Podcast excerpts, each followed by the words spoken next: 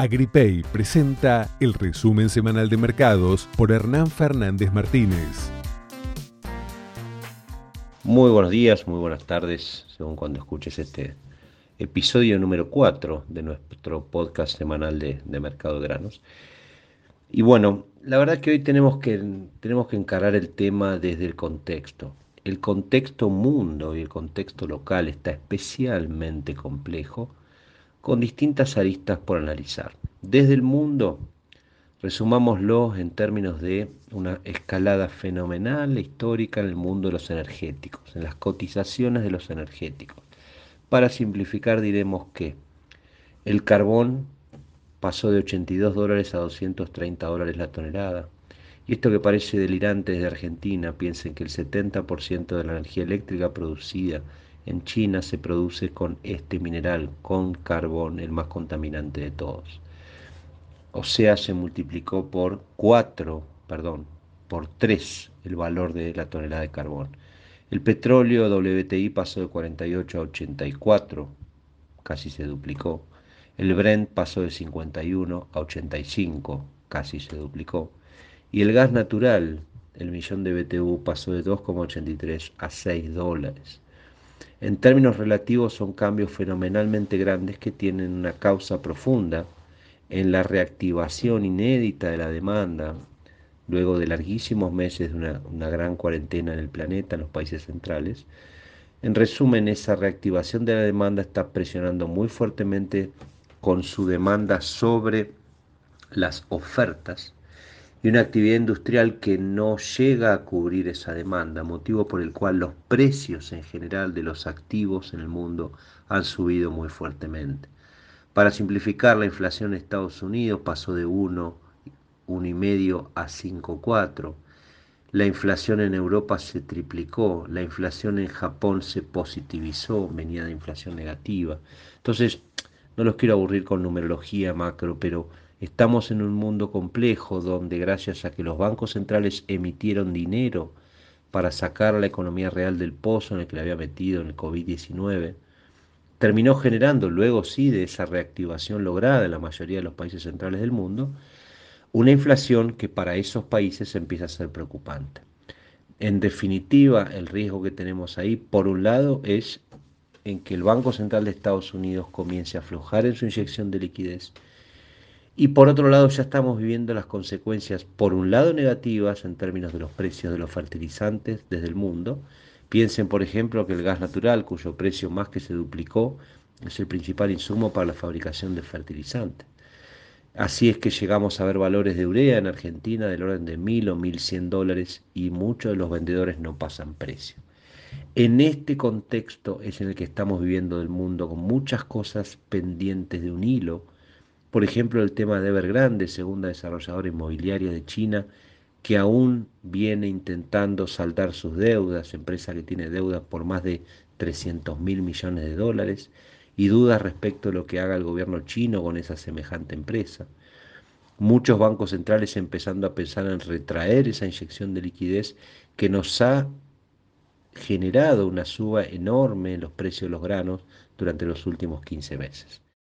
Agripay, la primera billetera en kilos del mundo. Pues bien, ese es el contexto complejo con riesgos en términos de cotizaciones del mundo financiero que penden de un hilo. En ese escenario estamos hoy en plena cosecha de soja norteamericana y vamos a ir por la soja y esto es a propósito. En este momento 73% avance de cosecha de soja en simultáneo con Brasil que tiene un excelente avance de siembra al día de hoy del 38% sobre 40 millones y medio de hectáreas que va a sembrar esta gente. Vale recordar la superficie de soja 21-22, récord en Brasil. Estimación de producción del orden de 145 millones de toneladas, récord en Brasil. Vamos a un bombazo de soja desde el gran país vecino. En ese contexto nos aprestamos a sembrar nuestra soja y queremos hacer hincapié en algo que es la contracara de la escalada del precio de los energéticos en el mundo. Dijimos que el carbón, el petróleo, WTI, el Brent y el gas natural han subido enormemente este año. Pero claro, les quiero contar algo que es interesante y en este caso va una positiva para cerrar con decisiones concretas respecto de la billetera de AgriPay. Al día de hoy y durante los últimos, vamos a decir, claro, desde junio de este año hasta hoy, fin de octubre, tuvimos una caída en los precios de Chicago de 155 dólares en el precio de la soja, poroto de soja en el mercado de Chicago, la posición más corta. En Brasil y en Uruguay, principales también netos exportadores de grano de soja, la caída de precios tuvo una escala bastante similar. Mientras tanto, en nuestro querido país, el precio, la cotización del grano de soja al día de hoy solo cayó 5 dólares, desde junio hasta hoy. ¿Qué pasó? ¿Cuál es la magia? Bueno, no hay magia, sencillamente. Argentina no vende grano de soja en gran proporción, vende aceite y vende harina. Y el aceite de Argentina es el 50% del comercio mundial del aceite del mundo, de soja por supuesto. Pues bien, de la mano de la suba de los energéticos, el precio del aceite de soja subió desde junio hasta desde enero 21, perdón, hasta hoy un 50%, pasando de 925 dólares a casi 1400. Y de la mano de eso, y siendo que somos por lejos el primer proveedor de aceite de soja del mundo, es que la soja disponible prácticamente no cayó, mientras en el mercado mundial de los que exportan grano de soja perdieron más de 150 dólares. Ahí queremos hacer hincapié en detectar esa ventaja que tenemos al día de hoy. ¿Para qué? Para tomar decisiones pensando en la sustentabilidad de nuestras empresas campaña 21-22. ¿Qué queremos hacer con eso? Siendo que hoy nos están pagando 351 dólares la soja disponible, si me faltan comprar cosas, comprar insumos para la campaña 21-22, cualquier insumo, insisto con esto, cualquier insumo no dejaría de comprarlo con esa soja que está excelentemente paga y de hecho nos están pagando por si fuera poco dos dólares por encima de la capacidad teórica de pago. ¿Y por qué queremos hacer mucho hincapié en esto usando mucho pragmatismo, orden y disciplina? Porque estamos en un país en este momento con una situación delirantemente compleja en términos de comercio internacional. Se empiezan a ver desabastecimientos porque el Banco Central no tiene dólares para darle a los importadores para pagar sus importaciones. Estamos entrando en un delirio macroeconómico complejo en el cual yo, empresario agrícola, no quiero tener cosas que tengan que ver con el dólar por comprar. En este sentido, a usar la soja que tengo en la billetera, me compro todos los insumos de la 21-22, hayan subido o no de precios, y me saco encima el problema de las compras en esta Argentina de corto plazo que pende de un hilo. Y si pudiera, no me disgusta tampoco si tuviera un proveedor de confianza que me guardara esos insumos, anticipar compras de la campaña 21-22.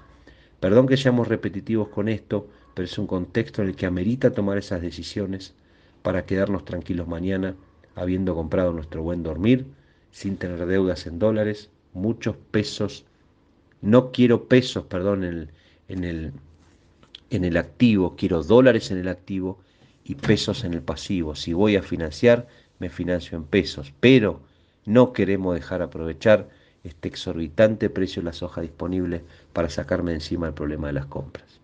Respecto a la campaña que viene, vamos a una caída de área de soja, pero muchas cosas por jugarse todavía desde el mundo. La complejidad y la traducción de esta complejidad del mundo financiero que describíamos al principio, y con esto cierro, tiene que ver con que los fondos especulativos nunca han entrado a comprar soja durante los últimos 12 meses, con independencia de que el saldo de oferta y demanda sea extremadamente ajustada para la soja que se está cosechando en Estados Unidos. Mundo complejo, escenario local más complejo aún y todavía precios por aprovechar. A no dormir la siesta para no añorar mañana los precios que tuvimos ayer y dejamos de tomar. Les mando un gran abrazo y tengan una muy buena semana. El resumen semanal de mercados fue presentado por AgriPay.